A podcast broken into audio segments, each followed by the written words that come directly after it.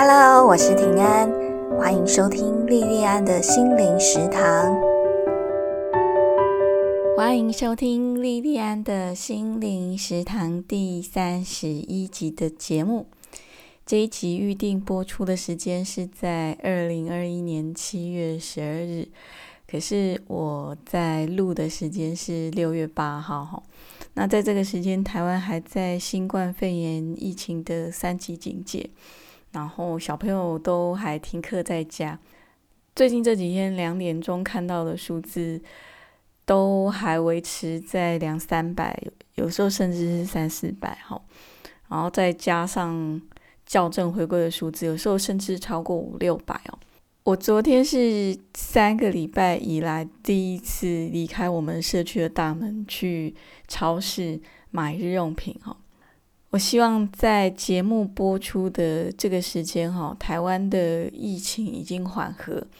其实我录音的现在啊，我已经不奢望说可以百分之百回到去年疫情还没有发生以前那种生活。我只希望说，上班族的班可以继续上，然后餐厅可以恢复到可以内用的状况。然后补习班跟幼儿园也可以正常让孩子们去上课哦。那今天想跟大家分享一部宫崎骏的动画电影呢。那像我这样的五六年级以上的中年人，应该都听过的《红猪》。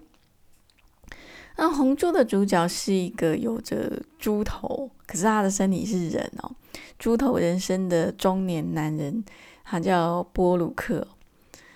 他本来是一个很长得也蛮帅的飞行员哦，可是不知道什么原因就变成一头猪哦。他离开空军以后，就是当赏金猎人哦。然后整部电影的主轴就就是放在几个点哦，一个是波鲁克跟那个海贼团他们之间的搏斗，然后那个海贼团又请了一个美国的打手叫卡蒂斯。好，就是波鲁克跟卡蒂斯这样的搏斗这样，然后中间还有两个女人很喜欢波鲁克这样哈，一个是中年女人居娜，那另外一个是菲尔哦，她就是十几岁，是七八岁这样。那偶尔还会提到波鲁克的政治观点这样。那整部片子的元素有男人跟男人之间力气的较量哦。然后，女人对他的爱慕，还有一些政治哦。宫崎骏对这部电影的主要诉求是让劳累而且脑袋很疲倦的中年人欣赏的影片哦。那你看他的这几个元素，真的蛮明显有中年男人日常的喜好跟奇思哦。电影的开场，波鲁克就接到一个案子，要去救一艘即将被袭击的那种教学船。然后那个教学船是上面都是那种幼儿园的小女生这样子。那理论上，这个这个情节应该是很恐怖哦，然后可能还会有很多尖叫声。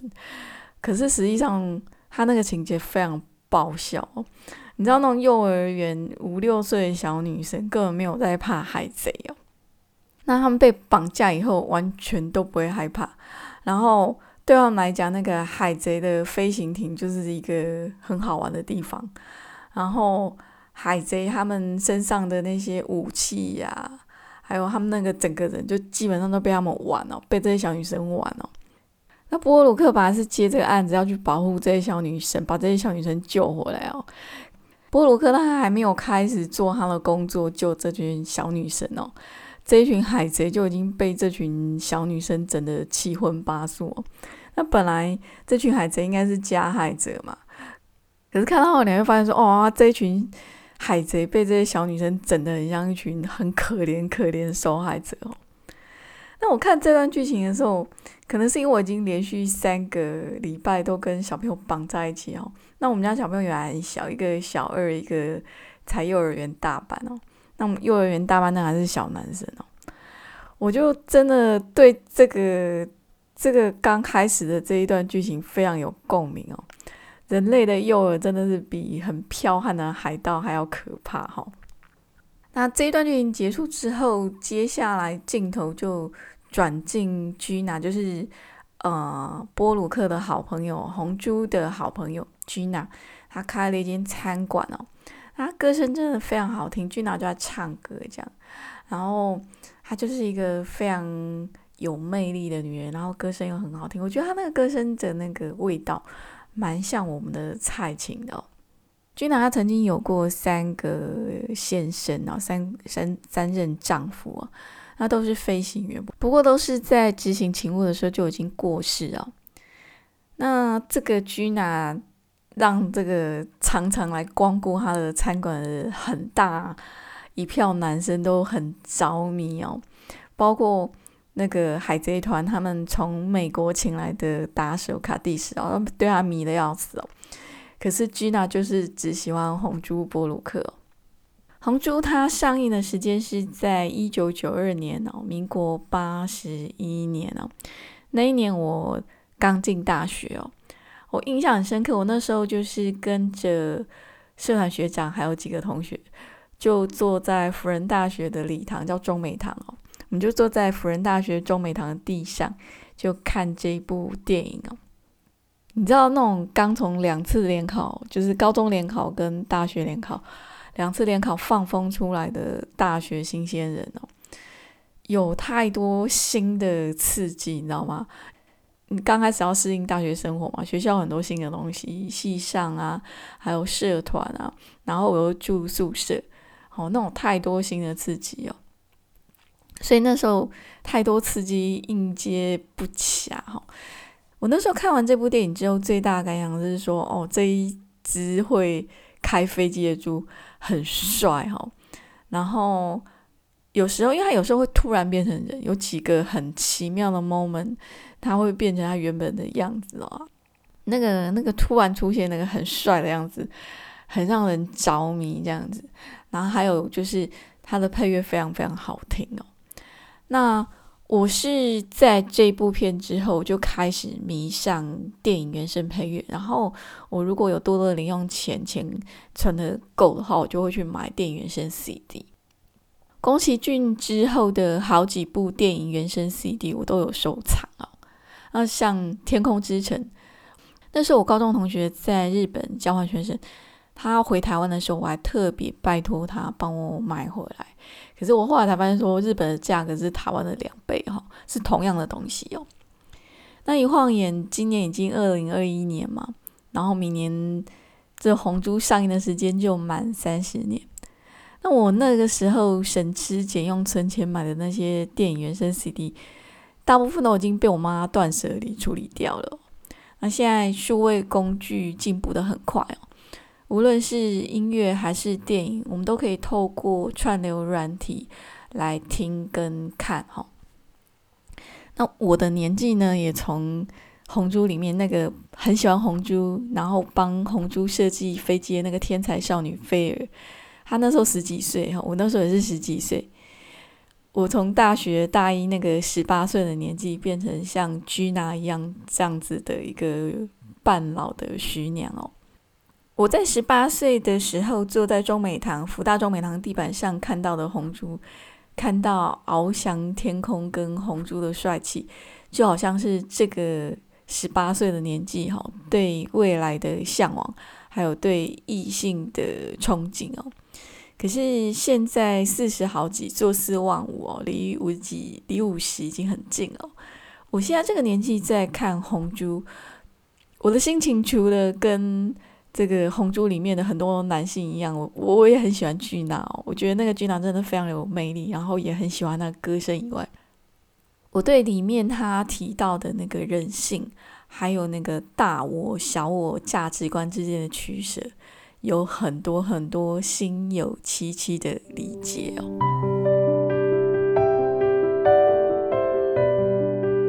红猪里面没有真正的坏人哦。那里面两个主角，男主角波鲁克跟卡蒂斯，他们就是在打哦，他们打了两场哦。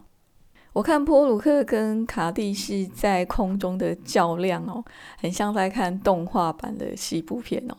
两个男人为了女人大打出手哦。那卡蒂莎就是很嫉妒波鲁克哦，因为他喜欢的两个女人好，一个是一开始喜欢居娜，后来又喜欢菲尔，这两个女人都很喜欢波鲁克哦。他即使是他很嫉妒波鲁克，可是他后来最压轴的那一场打到后来已经打得很激烈了，打到两个人都已经快要不行这样子，他还一边打一边提醒波鲁克哦，他跟他讲说，居娜一直都很喜欢波鲁克，还提醒他说波居娜一直很喜欢你，希望他可以接受居娜的心意哦。然后在这一场压轴的打斗里面哦。其实他们在空中让飞机让飞，波鲁克其实好几次，他眼前就是一个很明显的机会，就直接可以把他的飞机，把卡蒂斯的飞机打落，然后他就可以赢很大的一笔赏金哦。可是波鲁克就没有这样子做，那为什么他没有这样子做呢？其实影片开始就有很多那个海贼的镜头哦，海贼团首领一直看起来都是很笨很蠢哦。可是他这时候就很清楚的点出来，告诉他旁边的人说：“为什么波鲁克没有出手？他没有出手的原因是因为波鲁克他一直都很坚持非暴力原则哦。他说这个波鲁克他坚持非暴力原则是有名的哦，所以无论遇到什么状况，他都会坚持下去的。”看到这边，我觉得我们不妨想一想哦，对一个原则，对一个你一直很信奉的价值观，你可以有多坚持？当你在面对很大的利益诱惑的时候，你还有没有办法继续坚持下去？然后这个红珠里面一直。频繁出现的海贼团哈，曼马尤特队，他们是靠打劫亚德利亚海的船只为生哦。像他们很明显就是，无论是在道德上跟法律上都是坏人哦。可是你看，他们一开始，他们不是劫持那个幼儿园小女生吗？然后这一群男生啊，这一群中年的男生对这一群五六岁小女孩完全没辙哦。这个其实是很可爱的事情。然后后来就是波鲁克他去修飞机嘛，去找他的老朋友，他的老朋友是那个菲尔，就是很喜欢他那个少女菲尔的爷爷，他就去修飞机。那修完飞机回来，他就回到他住的那个小岛上嘛。这群海贼他们就是埋伏在波鲁克住的小岛上，就打算趁波鲁克回来的时候一举就把他除掉。然后那时候就是波鲁克就带着菲尔回来。本来那个波鲁克就应该是 get over 就就完蛋了嘛，可是菲尔就对这群海盗给了一一大串的训话，哈，那其实大概就是什么道义有道之类的这样子哦。然后这群海盗当然一方面是因为菲尔没事哦，然后可能也有他讲的内容有打到他们，然后就马上乖乖就把兵器全部放下来哦。所以你就可以看到说，这群海盗虽然理论上应该是坏坏的。可是这些坏坏的人里面，他们其实还是有很可爱的一面哦。这当然是宫崎骏刻意要很诙谐处理的情节哦。可是这个也是宫崎骏作品里面很温暖的地方。那个温暖的地方是在于说，即使他知道人性里面有善有恶，而且善恶夹杂，可是他总是会给光明美好的那个部分。给他一个很大很大的镜头特写。《红猪》这一部影片，它的时代背景是在第一次世界大战后的一九二零年代哦。然后在那个时间，欧洲的政局还不是很稳定。然后法西斯那时候在意大利刚好是当权哦。红猪波鲁克他因为理念不合就离开他所服务的空军哦，然后转成是打击空贼的赏金猎人。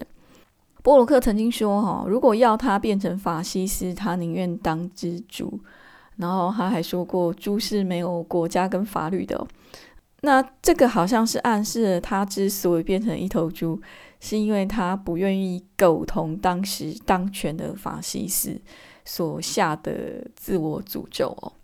那红珠波鲁克他虽然离开了空军哦，可是他的老战友都还留在空军哦。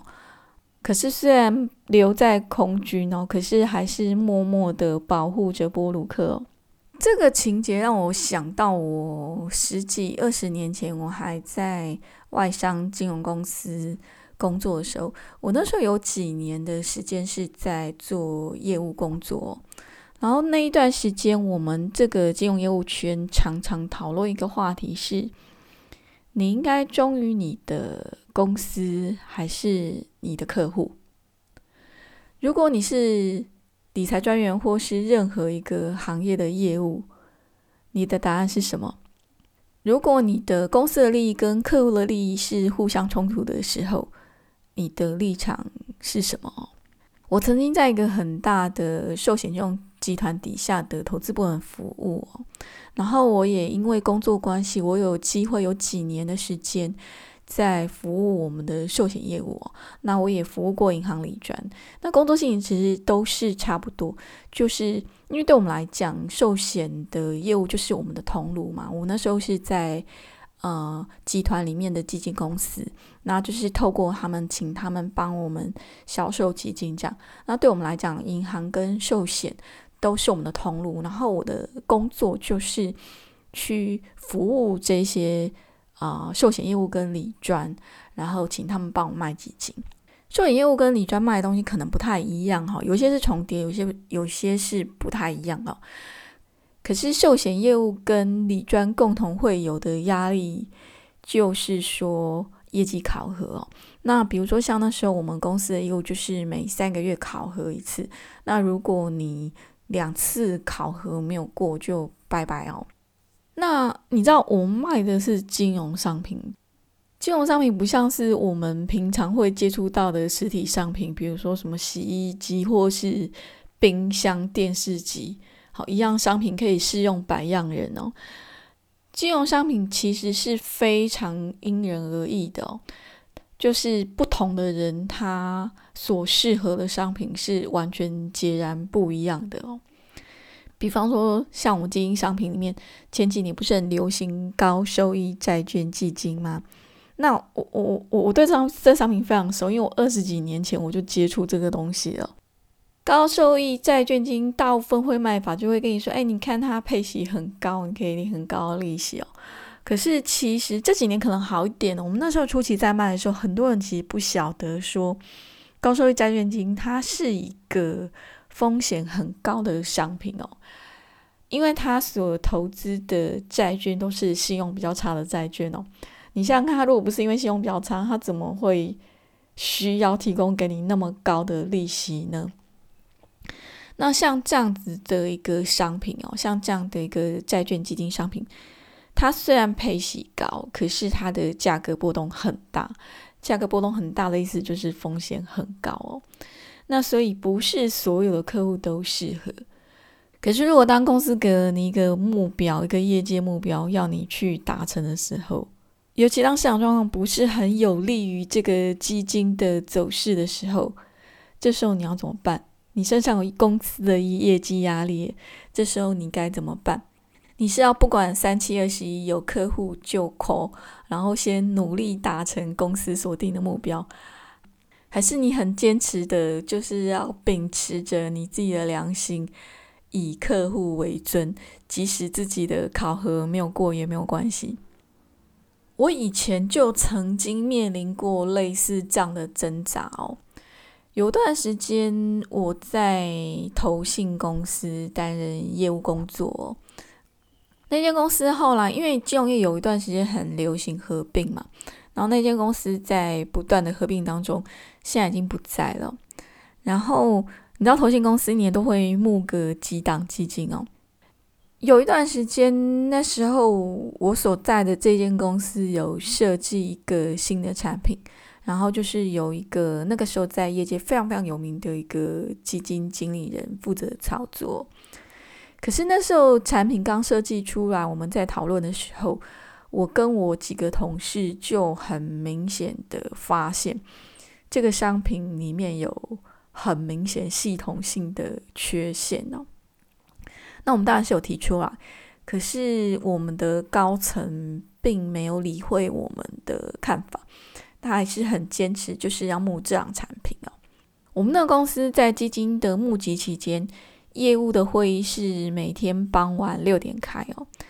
面对这个很明显我觉得有问题的商品，我是选择冷处理哦，就是我不主动去卖，我不主动去卖这个商品，那我就把我的工作重心放在其他的业务上，因为我是有其他基金要卖嘛。那我有个跟我很好的同事，我给他一个代名叫 Amy 好了。那 Amy 她还是很认真，她是一个非常认真、非常听话的一个同事那他就是啊，很 follow 公司的政策，就是非常认真听话在卖。然后那时候他也真的是每天都有看到很大很大的业绩进来哦。然后募集期间，我每天晚上开会，每天晚上六点开会，我跟 Amy 两个人就两个人得到待遇就完全不一样哦。那你可想而知，我每天都。受很大的压力，我那时候每天开会都很痛苦哦。高层每天都给我很大的压力，那想当然了哦。艾米每天都得到很大的褒奖哦，就是高层就很喜欢他，然后每天都叫我们要跟他学习之类的。可是后来这档产品正式开始运作之后，就很不幸的就是刚好整个市场的走势。非常非常的不利这档产品，然后艾米她之前有很大的业绩进账嘛，这些业绩马上就变成业账哦，而且是很大的业账。然后你知道客户赔钱之后，他们就会开始找麻烦，结果这个商品它里面的系统性缺陷就被一些客户发现了。那其中一个他的客户是记者。然后呢，这个记者就跟公司呛下说，他要把这件事情透过他的服务的媒体把它抖出来哦。后来就逼的公司不得不出钱处理这些事情哦。那一段时间真的很惨烈哦，客诉电话一直来哦。那我这个同事 Amy 的日子过得很惨很惨哦。他那时候在公司里面连电话都不敢接哦。那我因为我从头到尾都冷处理这个商品哈，所以我非常幸运，这件整个灾难完全跟我没有关系哈。这个事情后来成了我们那个高层离开的导火线之一哦，还有其他很多原因啊。那这个这个是后来是变成导火线哦。那我这个同事 Amy，她因为她其实只是。follow 公司的政策哦，他只是奉命行事，后来也没有事情哦。可是那个整个过程的那个煎熬，我说真的，我在旁边看，我真的觉得他好可怜哦。其实，在这整个事情上面哦，我并没有比我那个同事聪明哦，我只是比较任性哦。因为后来市场的整个变化跟客户会发生非常大的亏损。其实都不是我们任何一个人看得到的。那在这个事情里面，我只是比较好运哦。如果刚好这档产品在运作之后顺风顺水的话，那么在所有的人的眼里面，我只是一个不负责任的一个员工哦。所以，我们回到我们之前谈的话题哦。我们应该要忠于自己的价值观，还是要忠于我们自己所属的那个团体的价值观呢？那像我这个六年级出头，我已经算是大神级的年纪哦。我从小所受的教育都是教导我们要牺牲小我，完成大我。可是你有没有想过，大我一定是对的吗？像我学龄时代一直都接受那种党国之上反共复国的思想哦。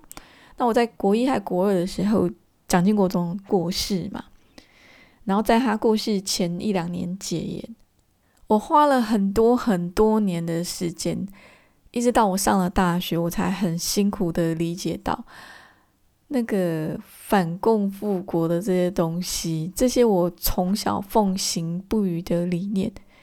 其实只是那个时候的执政党，因为不甘心，还有为了他们的统治利益所做的政治洗脑。那在《红猪》这部电影里面，红珠选择了忠于他自己的价值观，所以离开了军队哦。其实也很像说是我们跟企业的价值观不合，所以离开公司这样子哦。然后他就选择当一个接案的工作者。可是他的老战友选择继续待在军队里面哦，其实就等同于说我们有些人选择继续待在企业里面。那但是他的同事、他的战友以他自己的方式。在听命行事的同时，也很小心的维护着他自己心里面的价值哦。到了中年，我们就会很明白哦，其实生存从来都不是一件很容易的事情哦。其实红珠波鲁克他没有比较清高，没有比较勇敢，他的战友也没有比较懦弱、比较窝囊，其实就是各自顺着自己的生命境遇。在当下做出最适合自己的选择哦，那这样的选择也都要各自承担这个选择所带来的获得跟风险哦。这是要到中年才会懂得沧桑哦。我十八岁的时候不可能会懂这一块哦。我觉得这个就是宫崎骏作品的魅力所在哦，他就是每个年纪都会觉得好看。可是每个年纪觉得好看的点都不一样，而且你随着年龄的增长哦，你一部作品可以一看再看，然后每一次看都可以看到不同的味道。红猪这一部动画电影我就介绍到这边，今天的节目就到这里结束。如果你喜欢我的节目，而且你是 Apple 用户的话，欢迎订阅我的节目，而且给我五颗星哦。谢谢你的收听跟支持，我们下次再见喽。